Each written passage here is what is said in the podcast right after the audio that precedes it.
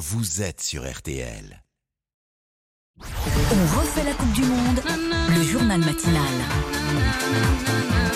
Nos bleus l'ont fait. Nous allons tout vous dire sur cette victoire hier soir et surtout nous allons nous projeter dans le rendez-vous qui vous attend désormais, qui attend désormais l'équipe de France. Ce sera dimanche à 16h, je vous le rappelle. On refait la Coupe du Monde, le journal matinal avec tous nos spécialistes et nos envoyés spéciaux. Et dans l'équipe ce matin, France Crépin, Florian Gazan, Alain Bogossian, champion du moins de 98 et consultant équipe de France de RTL. Et puis bien sûr Nicolas Georgerot en direct depuis euh, Doha. Bonjour à tous les quatre. Bonjour. Bonjour. Bonjour. Hortense, ça y est donc, les Bleus sont en finale.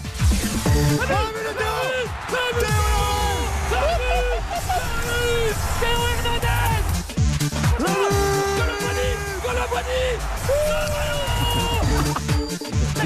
fini On y est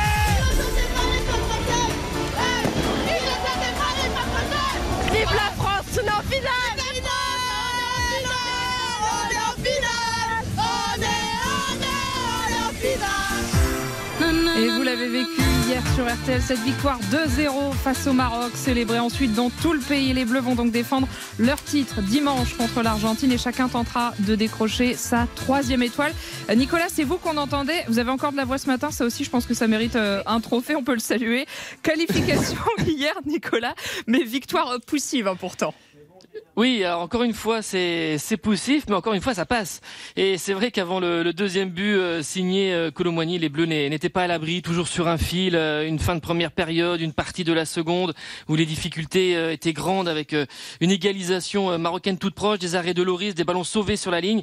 Et pour la première fois de la compétition, les, les Bleus n'ont pas encaissé de but, c'est un bon point, mais il faudra résister à la, à la grinta argentine, et ce sera encore autre chose de proposer aux Bleus, un schéma différent de ce qu'ils ont affronté jusqu'à présent. Alors justement, Alain Bogossian, 6 blessés chez les Bleus avant le début de la Coupe du Monde. 7 avec le forfait de Lucas Hernandez, euh, de Lucas Hernandez euh, dès le premier match. Deux buteurs hier qu'on n'attendait pas forcément. Elle déjoue tous les pronostics, cette équipe de France? Oui, tout à fait. Elle déjoue tous les pronostics. Et puis, je pense que c'est euh, le collectif qui, euh, qui est la force de cette équipe. Oui. Euh, elle a réussi justement à, à s'assembler, à se réunir, à, à, à donner de la force pour, le- pour le même objectif.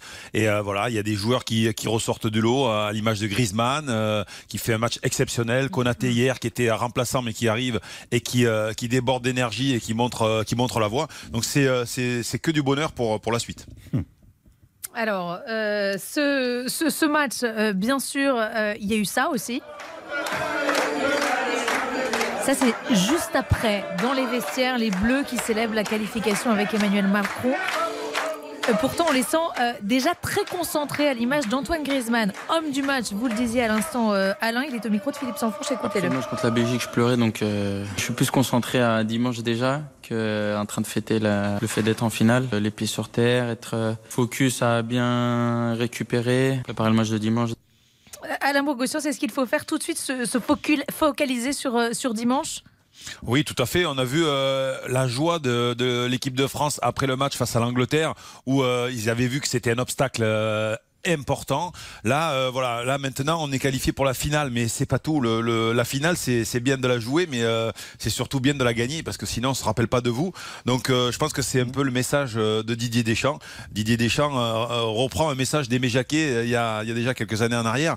C'est euh, voilà, c'est euh, une finale, elle est faite pour pour être jouée, pour euh, surtout pour la gagner quelle que soit euh, la, la manière. Et, euh, voilà, on va avoir deux équipes qui se ressemblent avec beaucoup de caractère, beaucoup de. Ouais, c'est euh, l'agnac du côté euh, des, euh, des Argentins avec un sang chaud. On les a vus gagner leur, match avec vraiment de, l'envie. Ils jouent pour un pays eux aussi.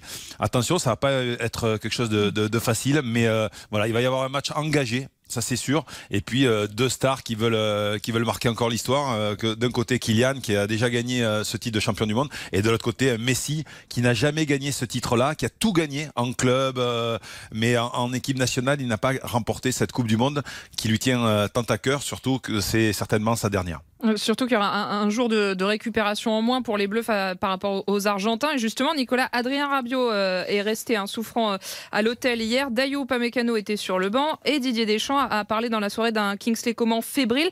On on s'interroge à nouveau. Il y a un virus qui circule chez les Bleus?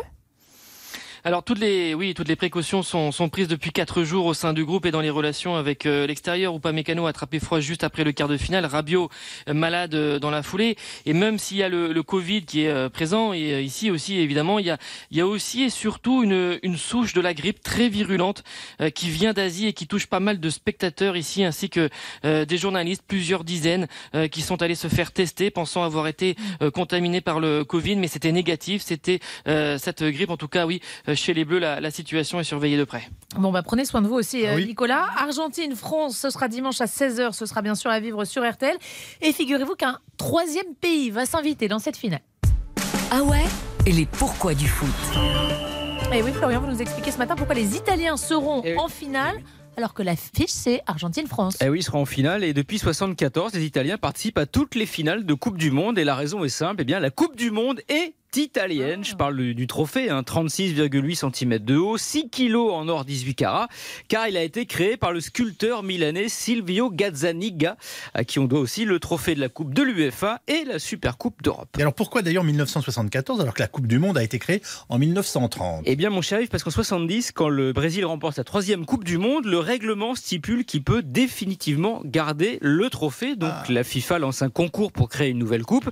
Et avec ces deux footballeurs stylisés qui soulèvent le monde, c'est donc Silvio Gazzaniga qui décroche le gros lot. Donc si la France gagne au Qatar, ça fera trois Coupes du Oui. Monde. On, on pourra garder définitivement le trophée? Eh ben non, parce que le règlement a changé. Et pas bien. plus que les Allemands qui en ont gagné trois depuis 74. Nous n'aurons le droit de la conserver. On ne pourra ramener la coupe à la maison que bah, qu'une réplique euh, en laiton. Voilà, pas la vraie. Donc ce sera ramener la coupe avec du laiton. Moins bien en termes de chanson, quoi. voilà. Ils ont quand même le sentiment d'être euh, en Coupe du Monde, au moins les Italiens, parce qu'on rappelle quand même qu'ils sont pas qualifiés. C'est Ça, vous êtes vache, c'est pas ça. Ah, sympa, ouais. Euh, merci beaucoup, Florian. Merci à, à tous. On rappelle euh, votre autre rendez-vous. hein. On refait la Coupe du Monde. La soirée foot dès 20h avec tout le service des sports et les envoyés spéciaux d'RTL. Et dimanche, journée spéciale avec, euh, avant le choc, Argentine-France à suivre sur RTL. Toutes nos équipes sont mobilisées et on les salue pour leur travail et et leur engagement. Dans un instant, la télévision.